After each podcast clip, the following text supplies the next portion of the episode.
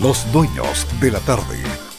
Ya, 6 de la tarde con 28 minutos, 18 horas con 28 minutos. Eh, eh, dale la bienvenida. Está con nosotros eh, el, ministro del Trabajo, Patricio Merero. ministro, lo saludo, le doy la bienvenida a, los estudios. Una entrevista en estudio que las hacemos después de más, hace casi un año y medio que no hacemos entrevista en estudio. Esta es la primera, con nuevos protocolos esperando. Y desde Santiago, mi copanelista que está ahí, Rodrigo Meri, que también lo puede, póngase los audífonos para que escuche desde Santiago. El, eh, mi copanelista también eh, eh, lo vamos a entrevistar para conversar con usted. Bienvenido a la región de Coquimbo, querido ministro. Hola Roberto, muy buenas tardes a todos y a todos quienes están en la sintonía de mi radio. Para mí es un honor estar acá, poder conversar. ha sido una gira que se inició hoy día en la mañana temprano y va a terminar mañana, viene por dos días, y que se inserta, Roberto, en lo que eh, más nos preocupa hoy día, cómo generamos más y mejores empleos, cómo reactivamos la economía, cómo disminuimos los dos millones de empleos que nos destruyó la pandemia el año pasado, cómo le devolvemos ese trabajo especialmente a muchas mujeres que perdieron sus empleos y cómo impulsamos eh, un conjunto de ayudas, de subsidios, para que esa reactivación de la economía y del empleo siga eh, creciendo en el país. Entremos de, lleno entonces al tiro. ¿Cómo le hacemos entender a la gente, ministro, que el trabajar en forma, y valga la redundancia, formal, eh, no le resta los derechos a los bonos? Eh, y después vamos a hablar a razón de qué, porque estamos viendo una escasez de mano de obra importante que pareciera que uno de los motivos es ese. Pero primero, ¿cómo hacerle entender a la gente? ¿Se falló en la comunicación de eso? O, definitivamente no se entiende? A ver, vamos a, partir por señalar eh, lo que es. Y lo que es es que hoy día, si usted accede a un contrato de trabajo en cualquier empleo, no le pone término a su derecho a recibir, por ejemplo, el IFE. Contrato de trabajo y bonos o subsidios son compatibles. No se elimina un subsidio o un bono porque uno accede a un contrato del trabajo. Al revés, se suma el salario del contrato y el bono. El otro día, en una gira por la octava región, en una pastelería grande, una niña me dijo, ministro, yo recibo el IFE, somos tres en mi casa, recibo 400 mil pesos y aquí en la panadería me pagan 450, así que me estoy haciendo 850. Maravilloso. Perfecto. Eh, hay gente, y ahí viene tu pregunta, Roberto, que tiene temor de que si recibe hoy día el IFE y le dan un contrato de trabajo, va a perder el bono, va a perder la ayuda del Estado. No es así, no se pierde. No se termina una por la otra. De manera tal de que yo invito a todos quienes están en la sintonía que si se están abriendo hoy día muchas oportunidades de trabajo, en el turismo, en los restaurantes, en la gastronomía, en la agricultura, en el comercio, y usted está recibiendo el IFE, no tenga problema, va a seguir recibiendo el IFE hasta septiembre, que es como está programado, y puede acceder al contrato de trabajo sin ningún inconveniente. No se elimina uno por el otro, sino que al revés, se suman. Eh, ministro, eh, ya lo voy a dar pie a Rodrigo también para que pregunte, pero voy a entrar de lleno a un, a tema que parece bien especial, porque usted dice, ¿cómo recuperamos los dos millones de empleos? Pero ya recuperamos uno, ¿eh? ya, ya ok, ¿cómo recuperamos uno? Pero resulta que acá hay negocios que no pueden abrir porque no hay mano de obra. Se ponen aviso y la gente no aparece. Problema en la construcción, problema en los servicios, ni hablar de la agricultura. Eh, ¿Qué está pasando? Porque uno dice, claro, y lo, conversaba hoy día con Matías Walker en una entrevista en la mañana a, razón del tema de la ampliación del IFE. Eh, decía, no, es que hay que, hay que eh, invertir para producir, y siempre si la gente no quiere invertir, si no hay mano de obra. ¿Cómo, cómo podemos entender lo que está pasando? es una realidad. Sí, muy buena pregunta, Roberto. Mira, yo creo que tenemos que ir progresivamente transitando de un ingreso familiar de emergencia, por eso se llama IFE, ¿cierto?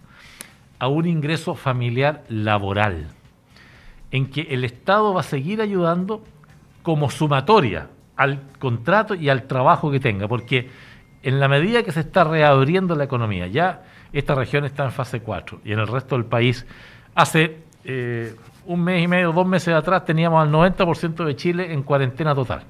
Hoy día quedan 60.000 compatriotas en cuarentena total. La economía se está reabriendo, el comercio está volviendo a abrir sus puertas. Entonces, progresivamente lo que debe ir pasando es que las personas vayan accediendo a los trabajos. ¿Por qué? Porque hay menos temor hoy día. Estamos más protegidos, el 80% está vacunado, el virus está en disminución. Por consiguiente, el temor, que era una de las razones por las cuales la gente no salía, hoy día debe ir disminuyendo. Segundo lugar, las dificultades que había para movilizarse eh, por distintas razones, hoy día esas eh, dificultades para movilizarse también han disminuido y por consiguiente se puede salir a trabajar o a buscar trabajo. Y en tercer lugar, muy importante, también está el regreso a clases. Vuelven a, vuelven a abrir los colegios, vuelven a abrir las guarderías infantiles, los jardines, porque mucha mamá no podía salir a trabajar porque no tenía con quién dejar a sus hijos. No puede todavía, porque acá tenemos muchos colegios sin abrir. Muchos colegios tienen, pero esto progresivamente debe ir eh, avanzando de manera tal de que se generen estas mejores eh, eh, condiciones. Y los subsidios que el Estado entrega van a ir evolucionando hacia un subsidio al trabajador más que un subsidio al empleador. Es decir, usted recibe tanto de sueldo lo vamos a ayudar con un complemento para que su ingreso sea más alto, porque sabemos que hay todavía restricciones, eh, de manera tal de que vayamos vinculando la ayuda del Estado a un contrato de trabajo, ¿me entiendes? En esta evolución del IFE de emergencia hacia un IFE laboral, porque le pusieron ILE, creo, ¿no? Algunos diputados por ahí. sí, algunos lo llaman así, pero, pero el concepto es que la realidad que Chile tenía hace dos o tres meses atrás, afortunadamente, es muy, distinta. es muy distinta y para mejor, ¿cierto? Absolutamente. Entonces, bueno, en la medida que se reactiva la economía, en la medida que se abre el comercio, los restaurantes, la gastronomía, el turismo y todas las actividades productivas de esta región, vamos entonces teniendo más oportunidades de trabajo y eh, chilenos más disponibles a aceptar esas platas de trabajo, sabiendo, como ya lo hemos explicado, que no va a perder su bono si es que lo tiene, su, su IFE o la ayuda del Estado, y vamos a ir premiando entonces a quienes se contratan. ¿eh? Ahí por ahí voy la mano. Rodrigo Meri desde Santiago. Hola Rodrigo, buenas tardes. No te escuchamos. Si te desmuteáis, yo creo que te podemos escuchar, no, ¿no? ahí sí, ahí sí. Ahí sí, ahí sí, ahí sí, ahí sí. Hola Rodrigo. ministro, mucho gusto. Igualmente. Le defendí el apellido recién porque le dijeron Merelo y yo dije, es que no, me acuerdo del jugador de Cobreloa que era tan bueno yo. Oiga, ministro, mire, le cuento. Yo tengo la particularidad de ser emprendedor, emprendí durante la pandemia y voy a contar mi caso particular. Eh, yo tengo una famosa, hoy día, cadena de... Ya, ya, ya, ya partimos agrandándonos ya. no, pero te apuesto que el ministro lo conoce. ¿Es, es pregunta al ministro o es publicidad para la cadena de no, comida? No, pero sí es, para contextualizar la ah, pregunta. Estoy como la, ¿Cuál, ¿Cuál, es tu cadena, Las de queso. ¿Ah? Las, de, queso. Ah, las de queso. Empanadas, empanadas muy re buenas. y las conoce el ministro, ¿viste? ya, listo. Date por pagado con el ministro ya. Exactamente. No, bueno, pero... Eh, como decía, y para redundar un poco en lo mismo, pero, pero sería interesante ejemplificar lo que usted está hablando respecto de que no se terminan los bonos. Yo tengo hoy día disponibles 24 puestos de, puestos de trabajo, de los cuales solo he podido eh, llenar 6. Después de dos meses de una ardua campaña de búsqueda con letreros fuera de los locales, eh, Facebook, Instagram, mire, no, hemos hecho, eh, eh, ¿cómo se llama esta cuestión? Yapo.cl, hemos hecho de todo para encontrar trabajo, para encontrar gente para trabajar y ha sido la verdad imposible. Y, pasan, y pasan dos cosas. La primera, la gente, bueno, no ha llegado ni siquiera a las entrevistas, por lo tanto, mal podrían decirme, que es lo que hablábamos hace un rato, oiga, mira, tú pagáis bien, pagáis mal, pagáis poco, no tengo idea. Y lo segundo que ha pasado, que las personas que han llegado me han dicho, oiga, yo feliz de trabajar, pero me paga así nomás, sin contrato. Y hoy no se puede, pues, no, es imposible para nosotros, sobre todo que trabajamos cocina y cosas así. Eh, no solo ilegal, sino que eh, eh, yo, yo, yo, lo veo también porque es, una, es, un, es dispararse en los pies, uno como empresario es dispararse en los pies. Además, sí.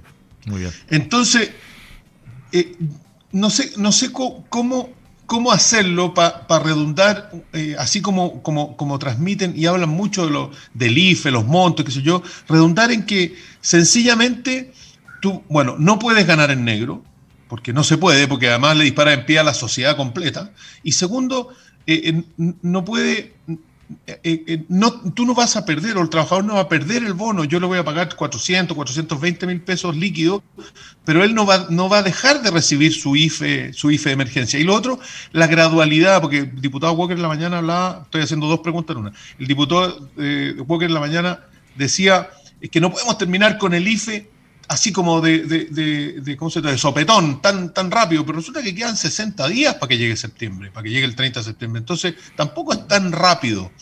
Eh, yo sí creo que debiera haber gente que debiera mantener su IFE, las mamás que no pueden ir a trabajar y un montón de personas que están imposibilitadas. ¿De aquí a las 7 termináis de preguntarle o...? Sí, pues no. Ah, no, pregunto yo porque...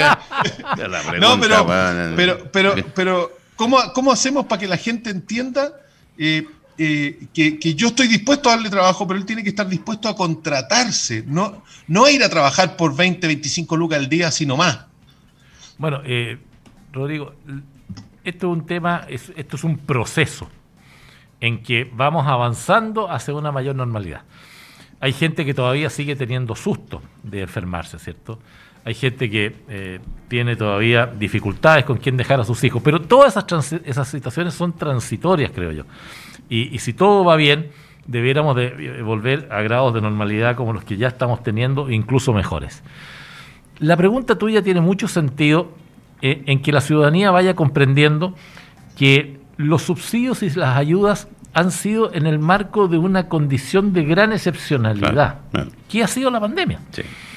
Y que por consiguiente, si la pandemia se va retirando, debemos de volver a mayor normalidad. Y la normalidad era del mundo del trabajo de un salario que ojalá sea el más alto, el mejor posible, que le otorga al trabajador los derechos sociales, eh, su protección en salud, su protección para la jubilación el día de mañana, su protección frente a accidentes del trabajo, y, que vaya teniendo entonces, porque yo siempre he acuñado, eh, Roberto, una frase que digo, no hay mejor bono, no hay mejor subsidio que un empleo. Así es. Que un empleo bien remunerado, eh, que da estabilidad, que usted sabe que lo va a recibir al mes siguiente, en fin, y los bonos y todas estas cosas son cosas transitorias. Y segundo cosa, eh, el Estado no tiene la capacidad de seguir gastando y gastando. El Estado no es un saco sin fondo. Mm. A veces la gente dice, no, si el Estado lo paga. Mis queridas amigas y amigos, el Estado somos todos los chilenos. El IFE que a usted se le paga, se paga con los impuestos que usted a su vez paga. Sí, claro. Oye, y a un ritmo de 3 mil millones de dólares mensuales, si usted no, la, cifra no le cuadra, multiplique 3.000 por 750, son 200 billones de pesos mensuales. una, una brutalidad de plata. millones de pesos mensuales, una enorme cantidad de recursos. Y la plata que gastamos en una cosa, pues Roberto, la dejamos de invertir en otras cosas. Sí, claro. Y el país tiene que mejorar su salud, tenemos que mejorarle las pensiones, a muchos chilenos, podemos, conversar de eso. Tenemos que avanzar, ¿cierto?, en obras públicas, en vivienda, hay todavía 600.000 chilenos que no tienen una casa propia, en fin, el Estado de Chile tiene muchas necesidades. Entonces, mi lógica a la pregunta de Rodrigo es transitar de una situación de emergencia en que se ayudó mucho a los chilenos, Chile tiene el récord, es lejos, está dentro de los países que más ha ayudado a sus compatriotas, ya di la cifra, 28 mil millones de dólares en transferencias directas al bolsillo de los chilenos, y a su vez muy exitoso en su programa de vacunación. Tenemos a Dios gracias al 80% de los chilenos vacunados. ¿Usted es partidario, ministro, de, ampliar el IFE, de seguirlo? Yo creo que lo voy a ¿Cómo está? Lo voy a decir de otra forma, Roberto. El gobierno del presidente Piñera no va a dejar solo a los chilenos y los vamos a seguir ayudando en la proporción y en la magnitud de la pandemia y en la reactivación de la economía. Así de claro, si, el país se reactiva, si la pandemia disminuye, entonces la pero ayuda... Está bien, pero la realidad que tenemos hoy día es muy distinta a la que teníamos, usted lo dijo, hace dos meses atrás la realidad era muy distinta. Por eso que tenemos que ir transitando de una situación de emergencia a una situación de mayor normalidad, en que los subsidios y la, ayuda tiene que ir, tiene que ir más vinculada a suplementar un contrato de trabajo más que a un ingreso eh, de tipo social dicho de otra manera, no se justifica hoy día, eh, y tómelo como comentario, como pregunta, no se justifica hoy día un IFE en las condiciones con el 100% de la gente fuera de cuarentena y con todos con la posibilidad de trabajar, discoteca abierta, centros de...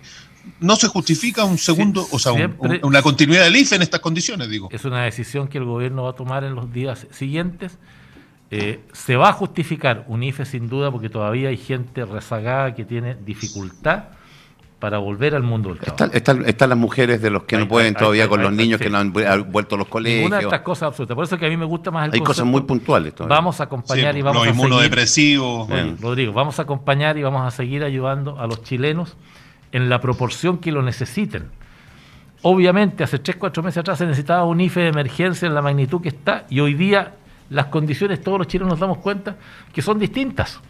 Y por consiguiente, la invitación mía es atreverse a aceptar un contrato de trabajo.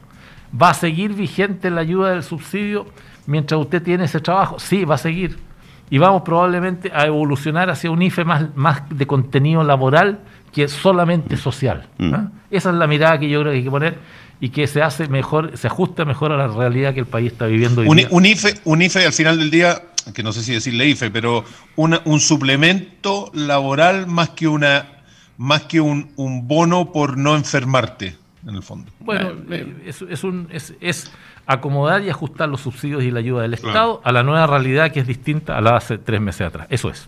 Eh, usted me habló, sacó el tema de las jubilaciones. eh, se habla ahí de un cuarto retiro, no sé cuarto si es quinto, con un daño tremendo a la jubilación. Cuarto.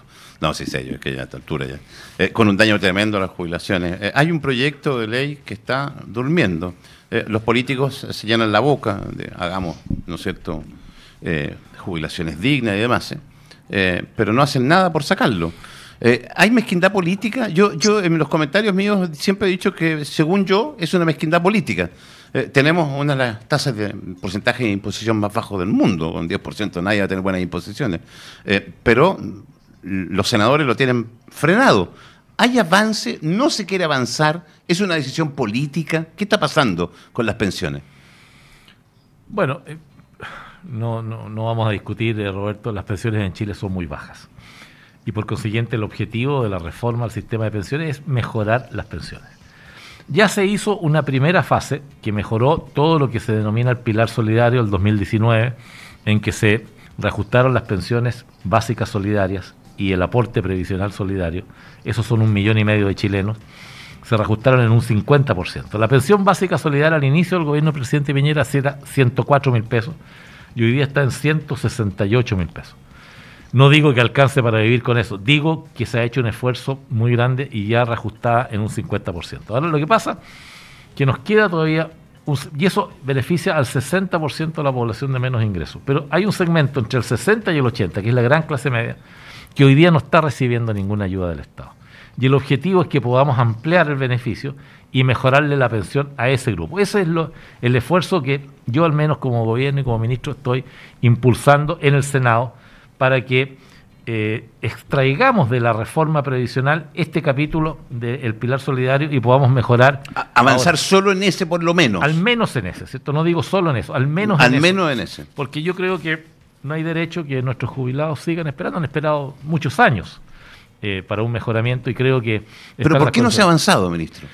No se ha avanzado porque recordemos que la reforma al sistema de pensiones entra, ¿cierto?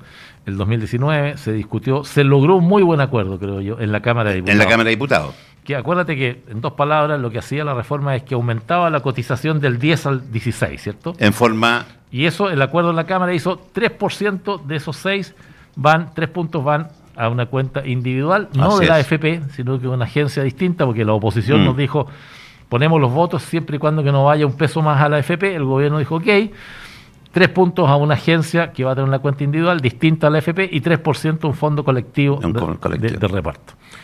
Fue un acuerdo que el gobierno accedió, recordar una vez más, el gobierno del presidente Piñera no tiene mayoría ni en el Senado ni en la Cámara y por consiguiente siempre tenemos que llegar a acuerdo y negociar. Mm. Hicimos eso, llegamos a un muy buen acuerdo justamente con la democracia cristiana, con Fuad Chaín, que era presidente de la democracia cristiana y diputado en ese tiempo, y se avanzó. Pero llegamos al Senado y a los senadores no les gustó el acuerdo de la Cámara de Diputados. Ya han estado un año y más discutiéndolo y, eh, en fin, está entrampado en, justamente en este tema, en la distribución. Y es una Yo tengo la paradoja. sensación que, que ni siquiera lo han discutido en el Senado. No, no, oye, no, eso sí, se ha discutido ¿Sí? muchísimo. Ah, ya. Eh, ha habido, mira, ha habido comisiones, la comisión Marcel, la comisión de David Bravo, investigación y todo. Y el sentido común de los chilenos, uno mira todas las encuestas y la inmensa mayoría, más del 50% de los chilenos dice, yo quiero que mi plata de la jubilación vaya a una cuenta individual Absolutamente. y que la solidaridad se haga con los impuestos del Estado, pero no con el bolsillo mío, ¿cierto? Mm. Bueno, pero eso no se ha entendido. Entonces, bueno, eh, lo que estamos procurando es al menos salvar esta parte de la reforma y sería una Que es gran el cosa. pilar. Que es el pilar solidario, pero ampliado. ¿ah? Ampliado. En, en vez de beneficiar al 60% de los sectores de la población de menos recursos, podamos llegar hasta el 80% y darle un impulso muy grande. ¿eh? Antes de escuchar las preguntas de los auditores, pero estamos claros que mientras no se aumente el, porcentaje imponible de ese día al 13, al 16, eh, tampoco van a subir las imposiciones, que es un tema que la gente lo tiene que tener claro, ministro. Sin duda, eh, con un 10% de jubilación, de imposición, usted no alcanza, Roberto, a tener una densidad de ahorro que le permita tener una buena jubilación el día de mañana. Lo tengo claro. y además, eh, pasa que en Chile eh, las mujeres cotizan más o menos promedio entre 12 y 15 años, y los hombres más o menos entre 20 y 22 años. Y la mujer se jubila a los 60. Entonces, cotizar promedio durante 12 años, un 10% del sueldo, para vivir de una pensión de 60 a 85, que es la edad promedio sobre vida de la mujer. Imposible. Entonces, bueno, por eso que estamos, como, como Estado, tenemos que subsidiar las pensiones, pero el ideal es que esa cotización eh, eh, aumente eh, en el tiempo. Así que yo espero que podamos lograr un acuerdo en, el Senado. Y respecto al cuarto giro, dos palabras. Tú me hablabas de la entrevista. Cuarto retiro. Cuarto retiro de la AFP. Mira, acá tengo las cifras que me acaba de mandar la Superintendencia de Pensiones. Si se considera este cuarto giro, significa que más o menos 5 millones y medio de chilenos van a quedar sin un peso para su jubilación. Cero. Más todos los que quedaron antes. No, no, 5 millones y medio en, total. Con, los tres. Con los tres, ah, acumulados. Con los tres, ya. Pero una cosa muy importante que a veces los chilenos no se dan cuenta. Este retiro de 50 mil millones de dólares está impactando muy fuertemente en la rentabilidad de los fondos de pensiones, especialmente en el fondo DILE porque la gente a veces no comprende que lo que ocurre, que cuando usted aprueba por ley un giro, la FP, ¿qué es lo que tiene que hacer? Tiene que liquidar sus depósitos a plazo, ¿cierto? convertirla en, Convertirlo en billetito. Y para eso sale a vender. Y cuando usted vende, baja, ¿cierto? Eh, el interés de su fondo y por consiguiente la rentabilidad del fondo DIE ha sido negativa fundamentalmente por el retiro de los 50 mil millones de dólares. Eso es un efecto que los políticos, los parlamentarios a veces no miden, ¿cierto? Y hacen la generosidad con la plata de los chilenos. Yo digo, la solidaridad y la generosidad tenemos que hacerla con el bolsillo del Estado y no con el bolsillo del jubilado o del futuro mm. jubilado. Ese es el camino y por eso que yo creo que hoy día, además de inconveniente, no parece justificable autorizar un cuarto giro porque el Estado está ayudando mucho. Mm. Si el IFE es una política pública de ayuda muy sustancial ¿eh? a muchos chilenos que está permitiendo sortear en parte la crisis que nos ha traído la pandemia. Eh, ¿Las elecciones de noviembre están llenando de populismo, ministro? Yo creo y, que... Y se enarbolan estas, estas banderas de que el cuarto retiro, que el IFE universal completo, con tal de obtener votos, cualquier cosa. Transversal, ¿ah? no estoy hablando de nadie en especial. Siempre los periodos electorales, eh, Roberto, alientan, ¿cierto?, eh, posturas de esta naturaleza eh, que tienen eh, obviamente o persiguen un fin electoral, pero no siempre persiguen el bien común. Eso Por eso que eh, a mí me gusta mucho, yo lo quiero resaltar, cuando yo escucho a Paulina, a Paula Narváez, candidata a presidenta de la República por el Pacto Partido Socialista, que ha dicho con todas sus letras que ella no es partidaria en cuarto giro. Mm. Cuando escucho a Sebastián Sichel, con honestidad decir, no soy partidario en cuarto giro. Yo valoro mucho a líderes políticos mm que le dicen la verdad a los chilenos. Si hoy día ir con la ola y con la corriente y decir a todo que sí, Eso. y no hacer ver el perjuicio que se causa, ¿qué van a hacer esos 5 millones y medio de chilenos el día de mañana sin un peso para la jubilación? Van a ir a golpear las puertas del Estado. Así es. Entonces, la, carga... Mira, la vejez, Roberto, es muy dura de por sí muchas veces. Y una vejez en pobreza y con una mala jubilación es más dura todavía. todavía. Entonces yo invito a los chilenos a reflexionar sobre esto y, a, buscar otras formas. El Estado está ayudando, la reactivación de la economía, pero no sigamos debilitando los fondos de pensiones, que es hipotecar el futuro de la jubilación. Vamos a escuchar preguntas de los auditores, tengo entendido. Se seleccionaron preguntas para que el ministro del Trabajo, Patricio Melero, las conteste. Eh, cuando quiera, lance la primera, querida Angelito o querida Fernandita. Hola ministro, buenas tardes. Me gustaría saber si se va, a se va a regularizar el tema del trabajo online, sobre todo en el tema de la minería. Eh, debido a que ellos están trabajando generalmente 24/7. No existe una, regularización, una regularización. El empleador no trabaja, el no, no, paga el delta de, de los gastos de internet, de luz. Están la mayoría de ellos trabajando, como puede suceder en muchos otros trabajos, sin las condiciones adecuadas. Y no solamente es un tema difícil para el trabajador, sino que involucra a toda la familia. Bueno, muy buena pregunta. Hoy día, eh, Roberto eh, y Rodrigo, que está todavía lo veo en línea, y a los que están en la sintonía, existe en Chile una ley de teletrabajo Mm. o, o trabajo a distancia que ya cumplió más de un año de vigencia. Eh, y yo digo, a Dios gracias, teníamos esta ley, porque imagínense tiempos de pandemia sin una ley que regule el trabajo a distancia o el teletrabajo. A la pregunta de, de la auditora, primero, las personas que trabajan a distancia tienen los mismos derechos laborales que tiene una persona que trabaja presencialmente. Es decir, tiene una jornada de trabajo máxima de 45 horas, tiene una extensión de horas extraordinarias que no pueden ser más de las que la ley establece, tiene derecho a vacaciones, tiene, en fin, eh, derechos a, negociación sindical y a todos los derechos que tiene cualquier trabajador. Pero además establece algunos derechos adicionales. Y uno muy importante, que fue muy debatido, yo, yo era parlamentario cuando aprobamos la ley de teletrabajo, es lo que se llama, Roberto, el derecho a desconexión. Porque a veces ocurre que la persona que está trabajando en las casas se le pasa la jornada a la hora. Y a veces son las 7, son las 8 de la noche y sigue trabajando, ya sea porque quiere trabajar más o porque, o porque el jefe los molesta. Me pasa a mí que los cabros me empiezan a mandar WhatsApp y me corren. Lógico. En, en la legislación laboral de la ley de teletrabajo existe el derecho de desconexión y usted tiene que hacerlo exigible. Si su jornada termina a las cinco y media, de la tarde, a las cinco y media, usted apaga el computador. Y no puede el empleador exigirle más allá, salvo que le pague horas extraordinarias. También es obligación del empleador proveer el pago de los eh, insumos que son necesarios para cumplir ese trabajo a distancia. Léase el, el pago del internet o el computador o todos los elementos que permitan a distancia cumplir con esa función son de obligación de costo del- empleador. Del. Y por consiguiente, si ninguna de estas cosas se cumple y hay situaciones abusivas, lo que corresponde es den- denunciarlas en la inspección del trabajo. Ese es el la- camino. la ley de teletrabajo es clarísima en que los trabajadores a distancia tienen los mismos derechos que tiene un trabajador presencial, Presencial. y el empleador tiene las mismas obligaciones, para que lo dejamos así de claro. Eh, estamos junto al, al ministro Patricio Merero, ministro del Trabajo. Vamos a escuchar eh, el último audio, porque nos está pillando el, tiempo, me están haciendo los típicos, ya que tengo otra entrevista. Yo lo voy a dejar acá instalado, es simpático, buen ministro, estamos entretenidos, que se espere el resto. Muchas gracias, sí, pues, ya. Hay otra pregunta, parece. Sí, tenemos otra A pregunta. ver. Eh, buenas tardes.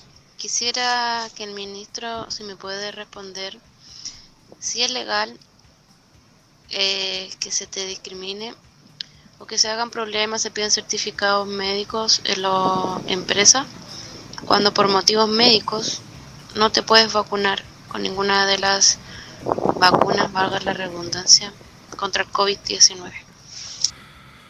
Bueno, eh, partir por señalar eh, que el vacunarse es un derecho, no una obligación. Y nadie puede exigirle a una persona para contratarla, ni mucho menos esgrimir como razón para despedirla el que esté eh, o no esté vacunada. Eh, la vacuna sí es, yo diría, eh, deseable, necesaria, muy importante tenerla. Habilita de mejor manera a un trabajador porque se protege a sí mismo, protege a su entorno. y a Pero no ponen en riesgo trabajo. los compañeros de trabajo. Claro, pero está bien. Eh, por eso que eh, es, es un valor positivo, eh, Roberto. Pero no tú no puedes obligar a alguien a vacunarse. Ese es el punto. Mm, Porque es voluntario.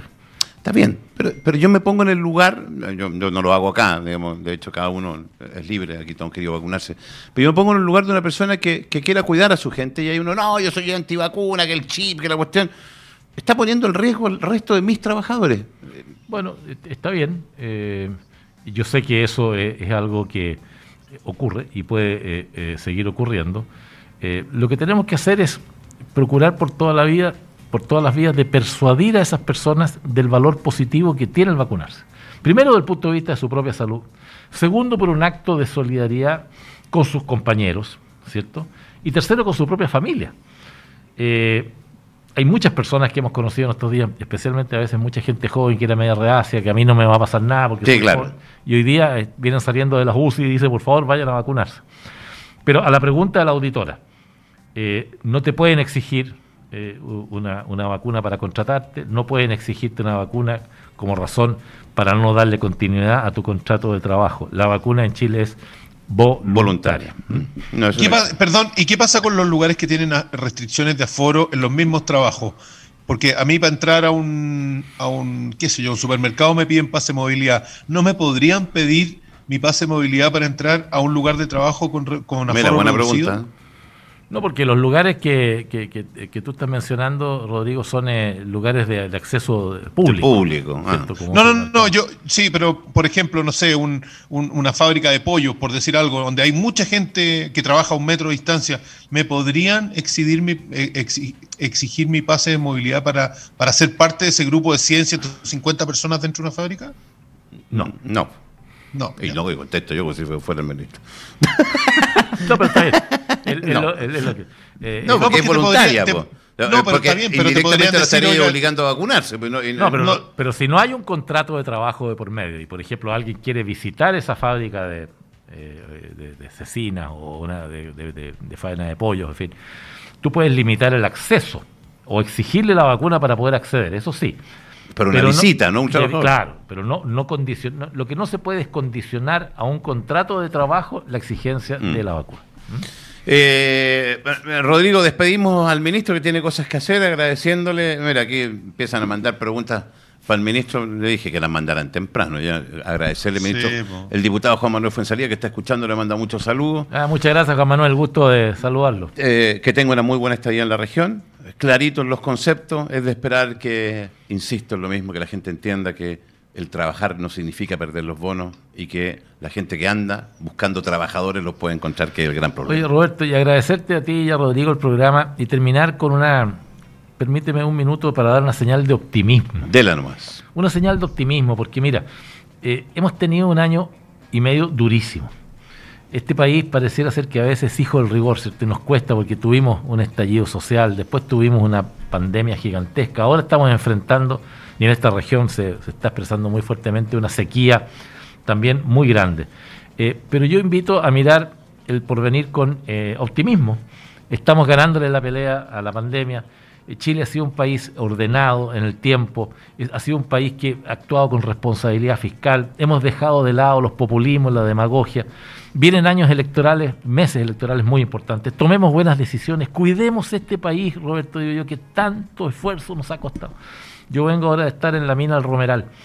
Un ejemplo de participación femenina, el 40% de las trabajadoras en la planta ejecutiva son mujeres. Eh, y están llenas de optimismo, lo único que quieren es trabajar, que el país progrese, que haya estabilidad política, que haya estabilidad económica, que rechacemos categóricamente la violencia como forma de presión que tanto daño le hace a las eh, sociedades y que nos pongamos de acuerdo en los temas esenciales. Así que optimismo, fuerza. Ojalá que así sea. Gracias, y que Chile, Y que Chile le vaya muy bien. Gracias a ti. Ojalá, gracias a usted.